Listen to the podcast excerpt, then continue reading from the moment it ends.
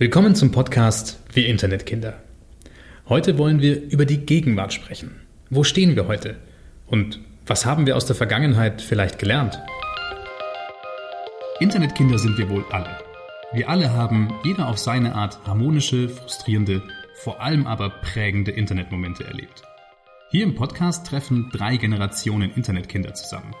Julia Peglo, Jahrgang 1973, Designstrategin und Autorin. Ihre Verlegerin vom Verlag Hermann Schmidt, Karin Schmidt-Friedrichs, Jahrgang 1960 und ich, Benedikt Gradl, Journalist und Jahrgang 1991. Wir begeben uns auf eine Reise durch die Zeit. Und unser Reiseführer ist das neue Buch von Julia, Wir Internetkinder. Vom Surfen auf der Exponentialkurve der Digitalisierung und dem Riss in der Wirklichkeit einer Generation. Egal welcher Generation du angehörst. Millennials, Boomer oder Digital Native. Tritt einen Schritt zurück und stell dir mit uns die Frage, wie erlebst du unsere Zeit wirklich? Ja, hallo mal wieder. Hallo. liebe Karin, liebe Julia, schön, dass wir wieder zusammensitzen. Ähm, wir haben eine lange Reise unternommen. Wir haben irgendwo in den 70ern angefangen oder teilweise auch waren wir auch schon bei 1912 und jetzt schauen wir auf das Heute, auf das Hier und Jetzt. Was hat das Digitale, das Virtuelle, der Riss, den wir in der letzten Folge auch besprochen haben, was hat das alles mit uns gemacht? Wo stehen wir jetzt? Ähm, vielleicht können wir da gleich einfließen lassen, alles, womit wir nicht gerechnet haben, Corona, äh, der Brandbeschleuniger der Digitalisierung, wie ich es mal nennen möchte, hat äh, vieles, vieles nochmal ähm, beschleunigt oder auch die Lupe ganz, ganz drauf gehalten, was wir vorher nicht gesehen haben oder vielleicht auch nicht sehen wollten.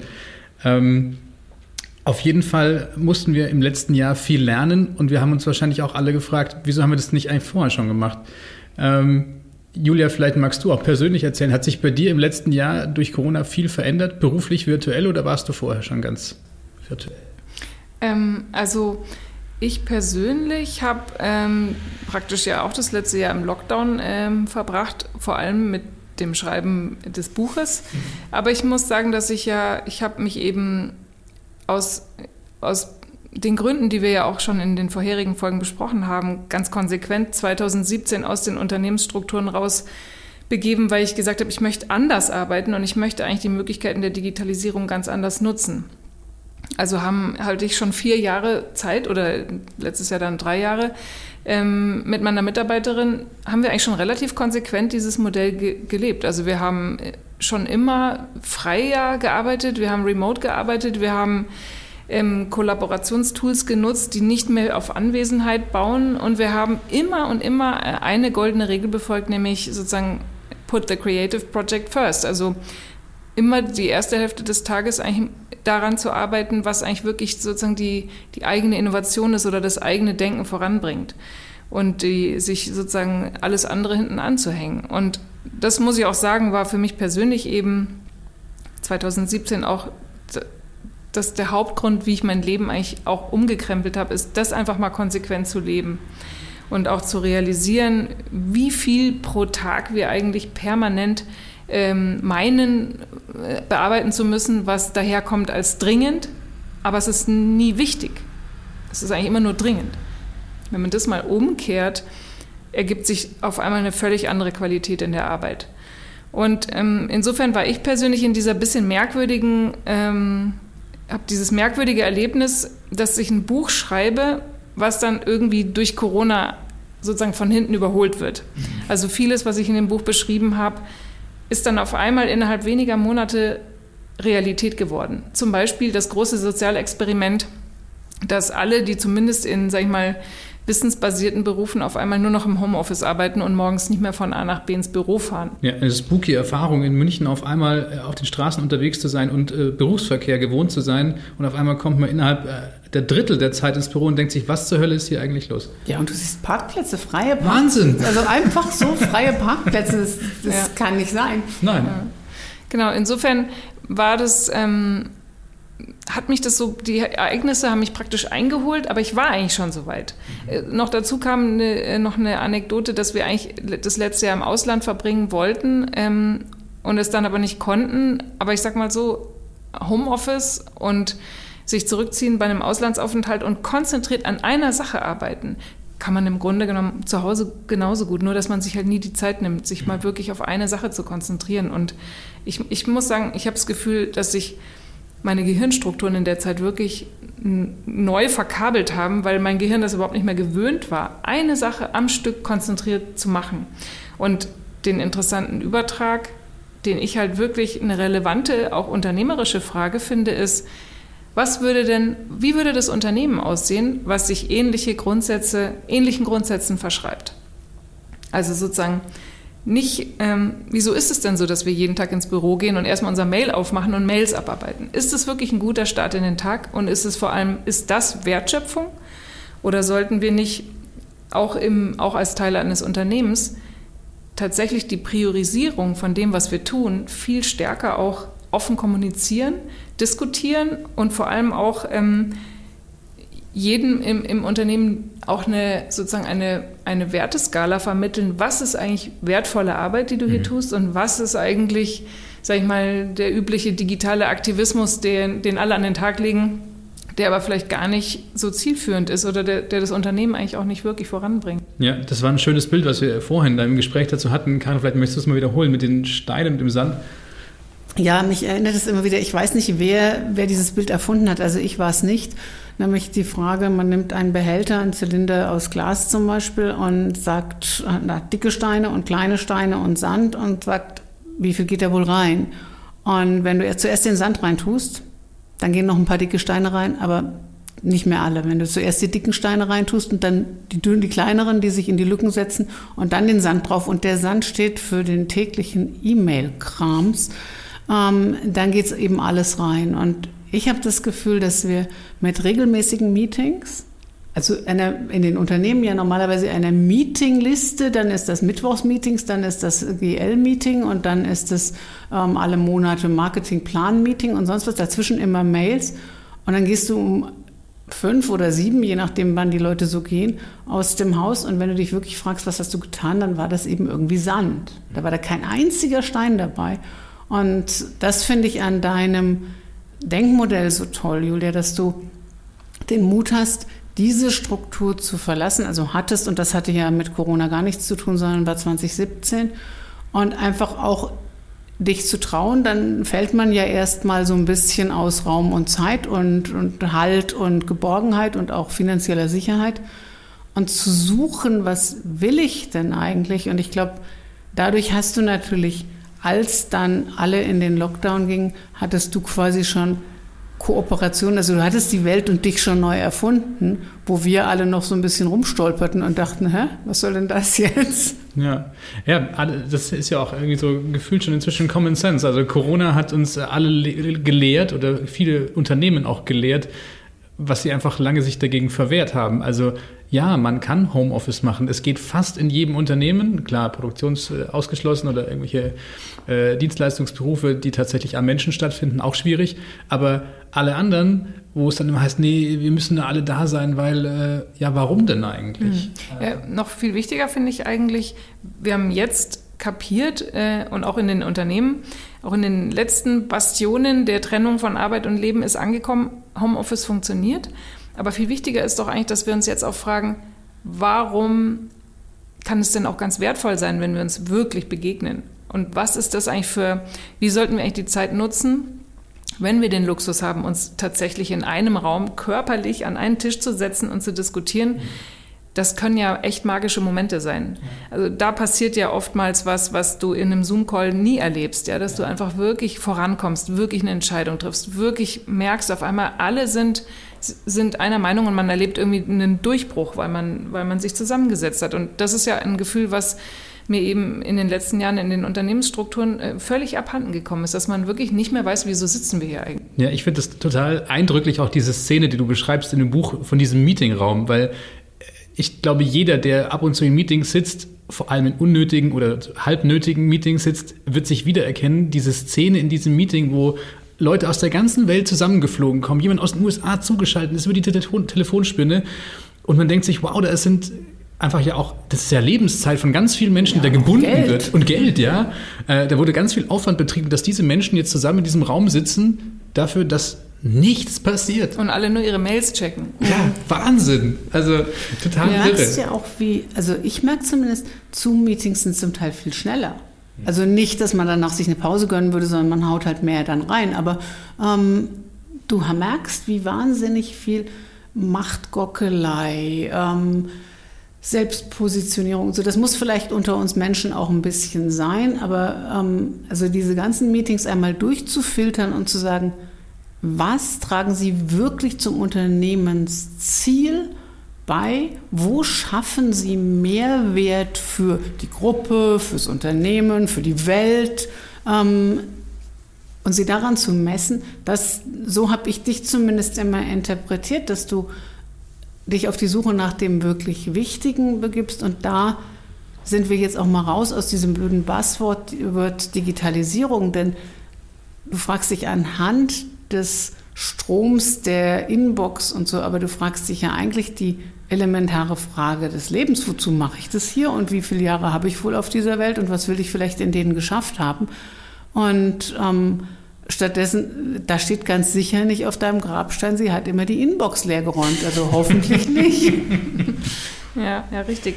Na, ich denke halt, ähm, im Grunde genommen dreht sich's halt eigentlich, oder wir sollten uns halt in ganz vielen Lebensbereichen wieder zurückbesinnen auf den eigentlichen Sinn. Also warum wir uns treffen, warum es bestimmte Formate, Institutionen etc. überhaupt gibt. Und ich finde schon, dass ähm, wir jetzt zwar eben in, in den letzten äh, ein Jahr Lockdown und Corona-Krise eben nicht nur gemerkt haben, es geht viel mehr, als wir meinen, also was den digitalen Raum betrifft, aber wir haben eben auch gemerkt, dass wir ganz, ganz viele alte Formate nochmal neu beleuchten müssen, was eigentlich der, der Sinn und Zweck ist dahinter. Und ich habe zum Beispiel ein Erlebnis ist ähm, mit der Schule. Also ich sag mal, meine beiden Kinder, 15 und 13, sitzen auch jetzt schon wieder seit November im Homeschooling den ganzen Tag vorm Rechner und Jetzt so Hardcore-Digital-Evangelisten würden ja sagen, ja klar, Schule kann auch ortsunabhängig funktionieren. Ähm, ist schon richtig. Nur auf der anderen Seite merkt man auf einmal ganz stark, was uns an Struktur, an Tagesstruktur und Tagesablauf verloren geht. Also allein, dass die Kinder morgens schon mal aus dem Haus müssen, aufs Radl steigen, durch den Ort fahren, durch die Stadt fahren, mal das Leben draußen irgendwie wahrnehmen. Dann die ganze soziale Auseinandersetzung in der Klasse, auf dem Schulhof. Der Lehrer, die Interaktion im Klassenzimmer. Die coolen Skaterboys. Ja, die, Die coolen Skaterboys, ja. absolut. Und also das ist zum Beispiel auch so, die, die Lehrer geben, habe ich auch schon viel gehört, Rückmeldungen, was ganz schlimm ist, dass Schü Schüler alle auf ähm, schwarz schalten. Also die, der Lehrer macht den, acht, macht den ganzen Tag Unterricht und schaut nur in schwarze kleine Kamerabildschirme. Und da merkt man eben, der Purpose der Schule trifft nicht nur das Lernen und hm, Schulaufgaben schreiben, sondern es ist einfach auch die Tagesstruktur, wo ein junger Mensch einfach lernt, in, in so einer Struktur eben zu agieren, das Haus zu verlassen. Also da merke ich einfach ganz stark, das verwischt sich ja ganz ähnlich, wie wir das auch erleben. Also wenn der Weg dann, wenn man sich, wenn die Kids sich aus dem Bett quälen, und dann im Schlafanzug sich an den Rechner setzen und dann äh, sitzen sie da ein paar Stunden vor, vor Zoom und dann bleiben sie eigentlich hocken, weil sie dann gleich weitermachen in Discord oder irgendwelche Streams angucken. Das verschwimmt alles so. Ich habe so das Gefühl, die haben überhaupt kein dreidimensionales Raumgefühl mehr, dass die Welt da draußen eben dreidimensional ist und stattfindet. Ja, das ja aber das ist ja ist auch die Wahnsinnschance, weil wenn wir jetzt kapieren, dass bestimmte Arbeiten super gut in der Einsamkeit remote machbar sind. Am besten, indem man wirklich das Bitte nicht stören Schild überall hinhängt. Und andere, also ich merke, unser Team ähm, freut sich wahnsinnig wieder aufs Büro, weil das ist, ein, die mögen, also die mögen sich vielleicht nicht alle wahnsinnig persönlich, aber die mögen sich gerne sehen. Wir haben eben gesagt, wir sind ganz froh, dass wir uns hier sehen. Und ein Riesenluxus. Gell? Und dann würde man nämlich kapieren, dass das beides so nötig ist. Aber die Digitalisierung bietet da wahnsinnige Chancen, wenn man die Arbeitswelt und vielleicht sogar auch die Sozialwelt dafür neu aufbaut. Also Schule ist eben nicht der Ort der Wissensvermittlung nur, sondern Schule ist ein Sozialraum. Und Wissensvermittlung könnte zum Teil digitalisiert sein. Dann könnten aber auch die besten TED-Talks einfach gleichzeitig an, ich weiß nicht wie viel, zigtausend deutsche Schüler gehen. Also da braucht man dann in dem Moment gar keinen Lehrer. Der Lehrer könnte sich aber einzeln um ein speziell gehemmtes, da und da nicht mitkommendes Kind kümmern. Und so ähnlich, glaube ich, hätten wir auch die Möglichkeit, die Arbeitswelt einfach umzugestalten. Wir müssten das nur wollen. Und da komme ich wieder auf deine Hierarchien und Strukturen aus der Industrialisierung. Wir haben uns halt daran gewöhnt, dass das so ist. Ja, hm. ja und noch ein anderer Punkt ist, finde ich ganz stark, ähm, dass wir eben vor lauter Digitalisierungshype und Technologie ist immer die Lösung vergessen haben, uns eigentlich ganz andersrum zu fragen, ähm, nicht zu sagen, hier, ich habe hier diese neue Technologie, wie können wir sie nutzen, ähm, wie es ja auch ganz oft in dem Kontext Schule heißt, Digitalisierung der Schule heißt, alle Kinder haben ein iPad. Nein, sondern dass wir vielmehr fragen, wie wollen wir eigentlich leben? Wie wollen wir eigentlich lernen? Wie wollen wir uns begegnen? Wie können wir eigentlich, wie können wir kollaborieren? Und wie können wir, wann ist es besser, alleine zu denken und wann ist es besser, in der Gruppe zu denken?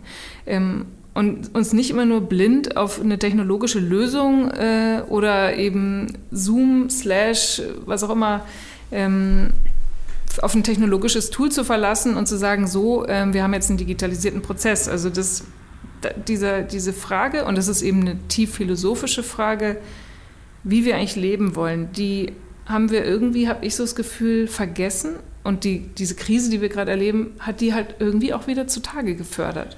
Vielleicht, weil so der Ausschlag der Extreme anders war. Davor war so klar, nee, zu Hause geht nicht, äh, digital, ja, das machen wir vielleicht irgendwann, wenn mal Zeit dafür ist. Und auf einmal mussten alle.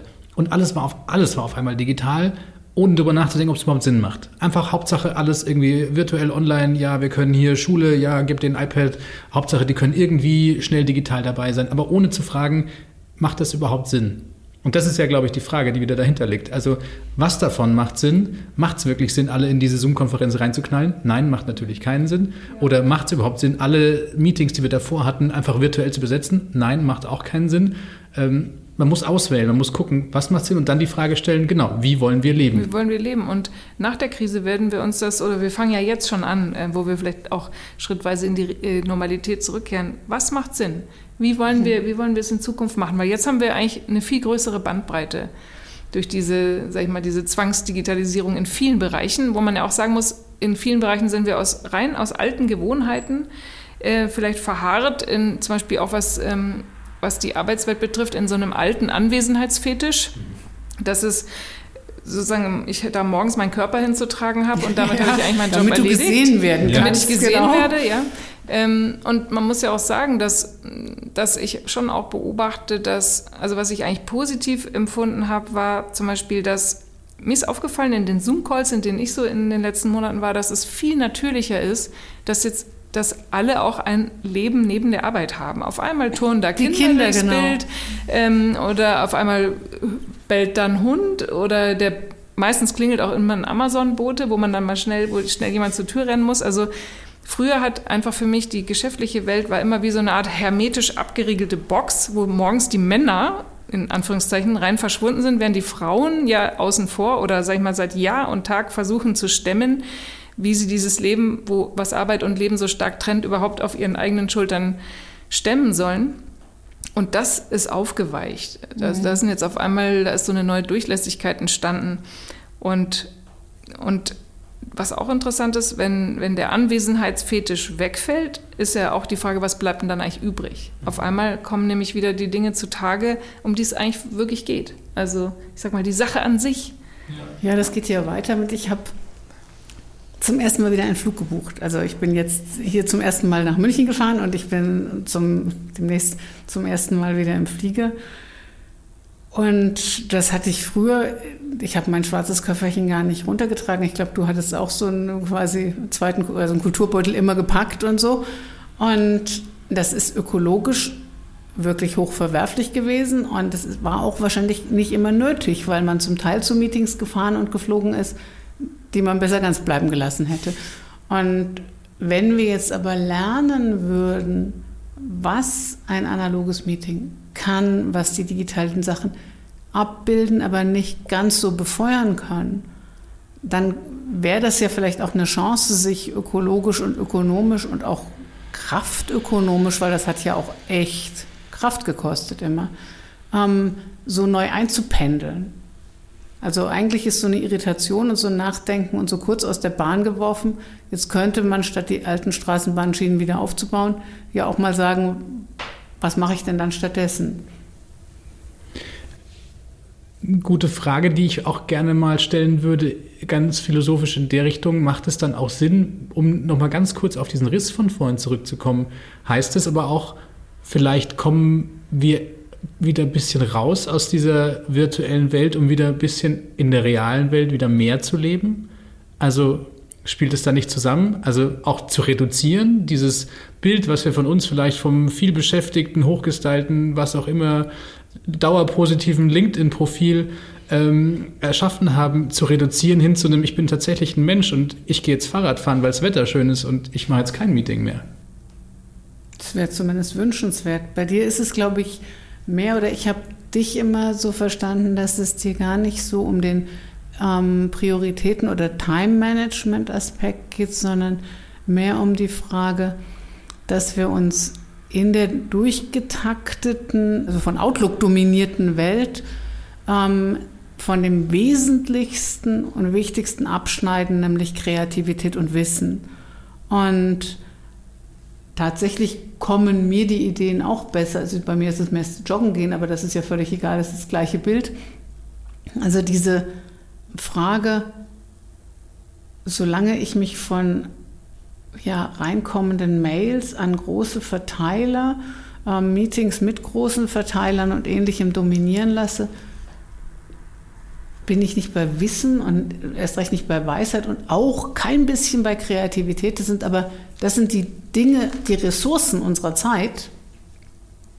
Ja, also ich denke, also die Grundmessage in dem Buch ist im Grunde genommen, also ich decke eigentlich so Schicht für Schicht wie bei so sieben Zwiebelschichten auf, wie viele Mechanismen es eigentlich in unserer Zeit gibt, die das eigene Denken permanent zerhacken. Also angefangen von, was wir schon in der Folge zuvor hatten, äh, alte Unternehmensstrukturen, die eben auf der Arbeitsteilung bestehen und die darauf bestehen, dass jeder, sage ich mal, seinen Handgriff am Fließband so einhält, wie, er, äh, wie es beschrieben ist, damit am Schluss das immer gleiche ähm, Massenprodukt dabei rauskommt. Genauso aber ähm, gibt es ja auch in den noch relativ jungen Strukturen im Netz ähm, durchaus auch Interesse daran, dass, ähm, dass sozusagen der kreative Austausch miteinander eigentlich permanent gestört wird und sogar ins Gegenteil äh, umschlägt, nämlich dass eigentlich heute auch wirklich, sag ich mal, 89 Prozent aller Internetnutzer per, über Hass und Anfeindungen berichten. Also das sind ja, das sind sozusagen auch keine Zufälle, sondern das sind einfach Algorithmen, die davon profitieren, wenn sich Menschen entzweien, weil es mehr Traffic generiert. Ähm, genauso aber auch kennt es jeder von sich selber an seinem eigenen iPhone oder sonstige Algorithmen, denen er sein Leben unterwirft, äh, sei es die Fitness-App oder die, ähm, die, die Kalorienzähl-App oder die Schlaf-App, dass man eigentlich permanent auch vom Algorithmus gesteuert wird und eigentlich dem sich auch sozusagen anheimgegeben hat, äh, wie man seinen, seinen, seinen Alltag strukturiert. Und eigentlich ist so ein bisschen die Grundtendenz ist in dem Buch ist, dass wir einfach uns daran erinnern müssen, dass wir zum selbstbestimmten Denken zurückkehren müssen. Also dass wir uns daran erinnern, dass wir halt eigentlich wesentlich aus unserem eigenen Denken bestehen und diese Verantwortung auch nicht permanent outsourcen können an irgendwelche Algorithmen slash technologischen Apparaturen slash alte Rituale, äh, wie eben das Meeting, in dem alle, in denen alle ihr Körper tragen, aber kein echter Austausch stattfindet. Aber heißt das ganz radikal gesagt, eigentlich, wenn ich für mich beschließe, ich will das nicht, ich möchte ja eigentlich selbstbestimmt leben. Dann kannst du es. Aber muss ich dann einfach alle Social Media Accounts löschen und äh, lass es bleiben oder Darüber wie kriege ich haben wir ganz lang diskutiert, ob man das nicht logischerweise müsste. Wir haben uns dann gestanden, dass es auf Insta auch ganz schön ist. Ja, also ich, Aber ich glaube, das ist ja die Frage, wenn du, wir, wir glauben, die alle, wir können uns dem entziehen. Das stimmt meiner Meinung nach nicht, denn die sind besser und stärker. Aber wir können uns das bewusst machen und also deshalb bewundere ich das so, dass du eben quasi jetzt nochmal mit meinem Bild mit den Steinen und dem Sand, du kannst ja es macht ja nichts, wenn ich statt Kaffee trinken oder zum Kaffee trinken mal kurz auf Instagram check, was gerade so los ist. Das ist super. Die Leute haben auch vor 50 Jahren beim Friseur die Bunte gelesen. Also das hat ihnen auch nicht geschadet oder nicht mehr. Ähm, und die Frage ist nur, lasse ich mir davon meine kreative Zeit verhageln? Schaffe ich es keine drei Stunden mehr am Stück an einer Idee zu feilen? Und gute Ideen brauchen viel mehr Zeit. Schaffe ich es noch, mich vier Stunden hinzusetzen und ja, ein Buch zu redigieren oder aber auf die ganzen Kommentare meiner Verlegerin und Lektorin überhaupt einzugehen und mich da reinzugrooven. Mhm. Und wenn, da, wenn wir das nicht mehr schaffen, dann ist es schlicht und einfach eine Sucht. Also dann kann man sagen, ja, der Algorithmus und man kann auch sagen, ja, der Wein oder ja, der Tabak, aber am Schluss sind wir die Süchtigen oder auch nicht. Mhm. Und ja. das ist, glaube ich, die ganz große Frage. Also, who's the boss? Und du hast dich entschieden, du bist der Boss in deinem Leben.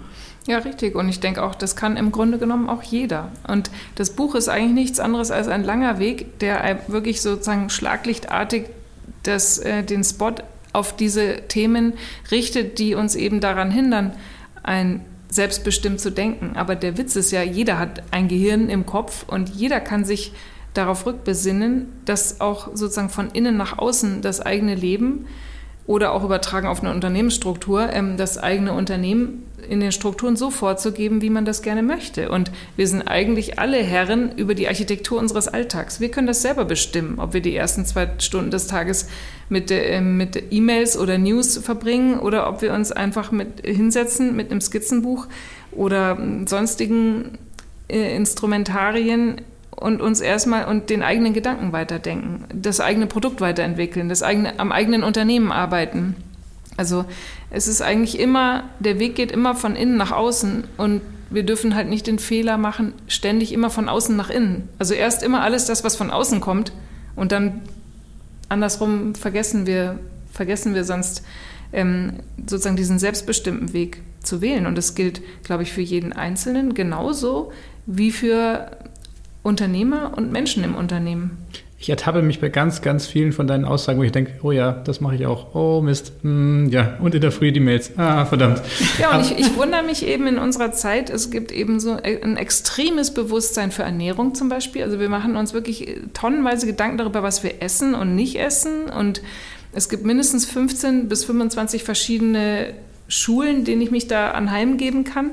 Aber es gibt irgendwie überhaupt keinen, es gibt keinen Diskurs über das Denken. Oder hast du mit deinen Freunden schon mal darüber diskutiert, was du. Was, ja, was lasse ich in meinen Kopf? Du was fragst dich, was lasse ich in meinen Daumen? Ja. Aber du fragst dich nicht, was lasse ich in meinen Richtig, Kopf? Ja. Das ist schon relativ spooky. Das ist eigenartig. Und ähm, und ich finde, das geht eigentlich auch noch weiter. Also ich habe wirklich ja auch viele, viele Jahre in der Kreativindustrie, das ist das Wort, wo die Karin immer zusammenzuckt, wenn ich es benutze, weil es so absolut widersinnig ist. Ich habe viele Jahre in der Kreativindustrie gearbeitet und die Konstellation, in der man da arbeitet, ist das Team. Und ich würde sogar auch heute durchaus mal kritisch beleuchten, oder ich habe einfach oft auch überlegt, äh, erlebt, dass Menschen sich auch im Team oft verstecken. Also weil, weil sie sich im Team immer davor drücken können, einen eigenen Gedanken zu formulieren. Und ähm, also dass da einfach, dass es so ein Bewusstsein gibt in unserem Miteinander, sei es im privaten Leben oder im beruflichen Leben, dass man einfach viel, eine viel detailliertere Sprache auch darüber entwickelt, was braucht denn der kreative Prozess jetzt? Braucht der jetzt einen Tür-zu-Modus oder braucht der einen Tür-auf-Modus? Muss ich mich jetzt zurückziehen, um das mal zu formulieren? Und wie bereite ich eigentlich ein Meeting vor? Warum treffen wir uns eigentlich? Was will genau, ich eigentlich? Was, was soll danach besser Moment? sein als vorher? Ja, ähm, Habe ich, hab ich einen Gedanken vorbereitet und möchte ihn teilen? Warum möchte ich ihn teilen? Erhoffe ich mir dadurch, was erhoffe ich mir dadurch? Also, dass wir noch viel bewusster eigentlich wieder für diese kreative Wissensarbeit sind, weil hallo, wir stehen ja offensichtlich an der Schwelle zum Wissenszeitalter. Sprich, das ist eigentlich die einzige, das, das ist sozusagen die Intellectual Properties, die einzige, das einzige, um was es geht. Also die Weiterentwicklung des Wissens. Und ähm, ich denke einfach, dass wir uns viel zu wenig darüber Gedanken machen. Über das Denken, über das Wissen, über die Kreativität. Eigentlich gibt es, dieser ganze Diskurs ist stark von irgendwelchen Mythen dominiert. Äh, kennt man ja immer der Kreative, der irgendwo rumsitzt und auf einmal kommt die zündende Idee und dann schreibt er alles auf in, in, in 36 Stunden und dann ist es fertig. So ist es ja nie. Aber vielleicht stellen die sich ja genauso ja da im Internet. Nein, das sind einfach alte Mythen, die gibt es schon seit Jahrhunderten. Aber ich frage mich, wieso haben wir eigentlich da noch nicht, wieso gibt es da nicht mhm. mehr Wissen darüber? Mhm. Was ich mir denke, gerade wie du es beschreibst mit dem selbstbestimmten Denken, ist mir ein Begriff in den Kopf gekommen und ich äh, stelle ihn einfach mal in den Raum und frage, möchte wissen, was ihr dazu denkt. Es ist für mich der Begriff, Begriff der Aufklärung, also des wieder selbst anfangens zu denken. Also ist quasi dein Buch ein Vielleicht das neue Standardwerk zur digitalen Aufklärung? Ja, das ist, äh, das ist lustig, weil es gibt ja viele, die den Vergleich ziehen zwischen unserer Zeit und der Aufklärung. Oder viele ringen jetzt auch darum, vergessen wir das Erbe der Aufklärung, nämlich rationales mhm. Denken, wissenschaftliches Denken. Man, man, muss sich ja wirklich auch manchmal fragen, in einer Zeit, wo wir so viel, wo, wo uns so viel Wissen zur Verfügung steht wie noch nie zuvor, hat man ja andererseits das Gefühl, wir, wir schlittern wieder in so dunkle mittelalterliche Zeiten, wo ja. Leute an abstruse, merkwürdige Thesen glauben, zum Beispiel, dass die Erde flach ist. Ähm, es ist, ich, das Interessante ist, ich würde sagen, nein, aber weißt du, welcher Gedanke mich wirklich fasziniert, ist eher der Gedanke der Renaissance. Mhm. Weil mir gefällt das alleine, dass wir, ich habe so das Gefühl, mit unserer Zukunftsgläubigkeit gucken wir immer nur nach vorne und vergessen einfach, was eigentlich war, wo wir eigentlich herkommen. Wir bilden uns so viel ein auf unsere Zeit, weil wir ja auf der Exponentialkurve der technologischen Entwicklung unterwegs sind. Und das ist ja auch sozusagen das Narrativ aus dem Silicon Valley. Aber wir gucken nie nach hinten. Wir verstehen nicht, warum Dinge so angefangen haben, wie sie waren, wie sie, oder dass sie so heute so sind, weil sie eine Vorgeschichte haben. Das, und wenn wir, denke ich, einfach auch wieder so ein Stück weit auch unser altes Wissen wieder akzeptieren oder schätzen lernen und auch sozusagen, dass, die, dass sich irgendwo auch der Kreis schließen muss. Also dass wir einen Frieden schließen mit unserer Vergangenheit, um dann zu verstehen, wo wir eigentlich hingehen, also wo die Zukunft liegt. Das ist so ein Mechanismus, den finde ich extrem faszinierend. Und das ist für mich, hat eben eher was von einer Renaissance. Ich habe gerade so eine Assoziation, die ist ein ganz kleines Stückchen daneben, aber ähm, trotzdem hat sie was damit zu tun. Wenn ich mir überlege, wie wir inzwischen in Medien Lesezeiten über Artikel schreiben. Also so, als ob jetzt Mach das ich auch, auch auf meinem Blog. oh, alles klar, ertappt.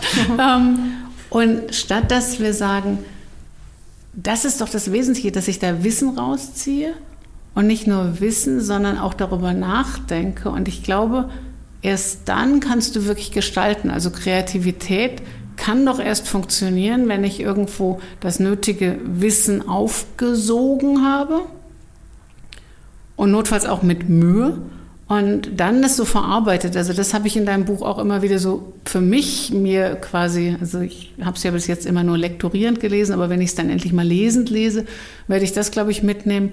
Es ist nicht nur das Wissen, sondern es ist dann das darüber nachdenken. Also das, wir hatten eben Kopf und Bauch, es ist dann das Verdauen und Verarbeiten und die, die, die Vitamine rausziehen, nämlich die Vitamine in Bezug auf meinen kreativen Prozess. Und eigentlich kannst du erst dann gestalten. Und all das nehmen wir aus dem Alltag in den Creative Industries raus. Ja. Also statt, das ist eigentlich das der Raum wie, zum Nachhalten. Ja, wenn, wie wenn du ohne Sauerstoff auf, auf irgendwo einen Marathonlauf gehst. Mhm. Eigentlich ist es, also wenn man sich so weit überlegt, nochmal anachronistisch. Mhm. Wir kommen ganz viele, ich weiß auch nicht wieso, jetzt äh, lateinische Zitate irgendwie in den Kopf. Irgendwie. Auf dem einen dachte ich jetzt gerade sapere aude, also wage endlich wieder selbst zu denken. Auf der anderen Seite ad fontes zurück zu den Quellen. Also es ist eine Mischung. Also wäre die Zukunft, die Zukunftsaussicht nicht eine Mischung aus Renaissance und Aufklärung, zu sagen, verdammt nochmal, fang endlich wieder an, selbst zu denken, lass dich nicht so viel selbst bestimmen und mach das, was du willst oder lebe so, wie du es willst und nutze die Tools wie Tools und lass dich nicht von ihnen bestimmen. Mhm. Schön. Und gesagt. andererseits vergiss aber nicht, was schon davor war. Also erinnere dich auch oder sei so demütig und glaub nicht, dass du gerade als Neues erfindest, sondern das gab es vielleicht auch schon mal. Ja, absolut. Also es gibt ein Bild im Buch, das ist das von den Zeitschichten.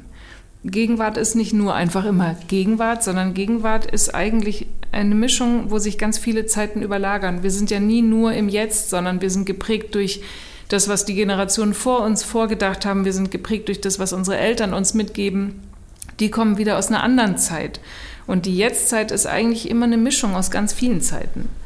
Und das muss man wissen. Dann, dann wird das Wissen auch tiefer und auch das Verständnis für die eigene Zeit wird tiefer, weil wir eben nicht mehr so, sag ich mal, nach vorne, blind nach vorne marschieren mit so einer, mit so einer Gegenwartseitelkeit und immer glauben, wir sind das auserwählte Zeitalter.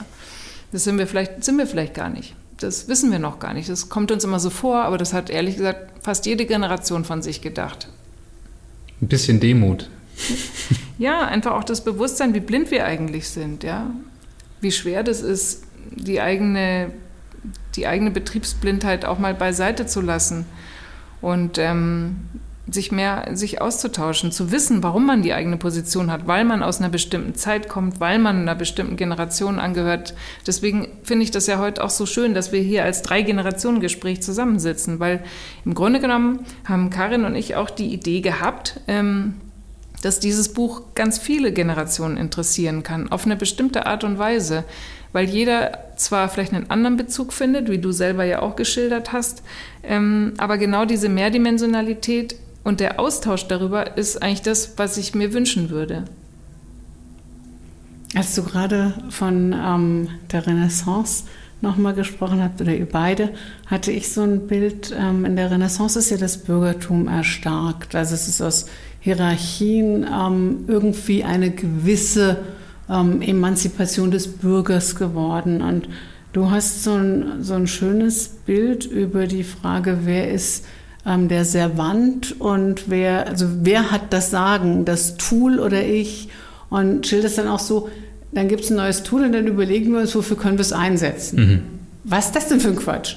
Also wir müssten ja eigentlich uns fragen, was wollen wir denn und wie könnte man, also wir haben die intelligentesten Programmierer, wir haben das Know-how, wir haben KI, aber wir fragen uns nicht, was könnte unser Leben besser machen und was bräuchte ich, um freier, selbstbestimmter zu leben? Mhm sondern wir überlegen uns, was kann ich mit der Augmented Reality Brille anfangen. Mhm. Und das, das hat was miteinander zu tun und ich glaube, da, da spüre ich auch die total positive Energie oder das, was, was man so mitnehmen kann. Du, du machst ja überhaupt kein Besserwisserbuch und du bist überhaupt nicht Ratgeber, gar nicht, gar nicht, gar nicht, sondern die, die Verantwortung für mich bleibt bei mir als Leserin.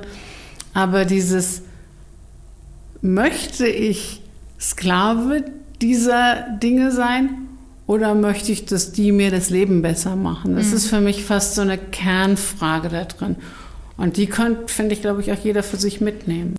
Es impliziert natürlich aber auch Anstrengung. Es heißt natürlich, ich muss selbstbestimmt nachdenken, was will ich einerseits und ich muss mich von diesen Tools emanzipieren, die ja so ganz bequem so viele schöne Dinge für mich raussuchen oder Algorithmen, die so schön mir Dinge, einfach Dinge präsentieren. Da muss ich mich ja aktiv dagegen entscheiden. Ja, das ist wie das ein Teller ähm, Essen oder Burger. Also das ist das eine ist halt Fast Food und das geht schnell und da ist viel Zucker drin und deshalb finden wir das auch in der Tendenz immer alle ganz schnuckelig, aber das ist halt, wenn man irgendwie fit sein will und jetzt nicht nur im Sinne von schlank und ästhetisch, sondern fit im Kopf. Hm. Wahrscheinlich ist dann eben. Ist schnell und Zucker nicht die ja. beste Variante. Ne? Ich möchte aber gerne auch nochmal die Perspektive so ein bisschen äh, größer aufspannen, weil mir auch ganz wichtig ist, dass es geht bei, dem ganz, bei der ganzen Sache auch nicht nur um Selbstoptimierung. Also ich glaube sogar im Gegenteil, dass wir dass viele Trends unserer Zeit ähm, sind ja, sag ich mal, gehen so stark in die Selbstoptimierungsrichtung oder sie gehen äh, in die Richtung, weiß nicht, ich, ich, ich schotte mich ein bisschen ab von der Welt, ich gehe in mich, ich meditiere. Aber eigentlich interessiert mich auch viel mehr der größere Kontext und der ist eigentlich, wie können wir eigentlich so kollaborieren, dass wir sinnvoll kollaborieren und wie können wir eigentlich so kollaborieren, dass wir tatsächlich die Welt verändern können. Weil ich denke, im ist es ja tatsächlich so, dass wir sind die, die jetzt tatsächlich die Welt retten müssen. Also wir haben, ich weiß nicht, seit neuestem läuft so ein Ticker auf der Süd süddeutsche.de, sechs Jahre haben wir noch Zeit, ähm, sozusagen um eine ähm, Erwärmung der Erde um 1,5 Grad zu verhindern. Oder dass es nur bei 1,5 Grad bleibt. Und ich frage mich halt, haben wir eigentlich die Organisationsstrukturen und die Tools der Zusammenarbeit, damit wir überhaupt eine Veränderung herbeiführen können? Und das ist so ein bisschen diese größere Perspektive, warum das alles auch einfach unglaublich wichtig ist. Ja. Das eine ist natürlich, dass ich ein, Leben, ein selbstbestimmtes Leben führen will. Aber das allein hilft ja noch nicht, unsere Probleme zu lösen. Ja. Das ist eben, deswegen glaube ich auch, dass dahinter einfach auch ein, ein, ein wirklich großes Interesse darin liegt, die Strukturen oder die institutionalisierten Formate, wie Menschen kollaborieren, dass wir uns sie wirklich angucken müssen, ähm, um Veränderungen herbeizuführen. Ich versuche mal ähm, ganz ambitioniert eine Zusammenfassung des Ganzen. Ähm, das heißt, wir versuchen endlich wieder selbst zu denken, um uns selbstbestimmt zu leben und zu arbeiten, im Sinne von nicht nur Sand abzuarbeiten, sondern vor allem auch große Steine und auch kleine Steine in die äh, Glasvase des Lebens zu füllen, um vielleicht auch die Welt zu retten.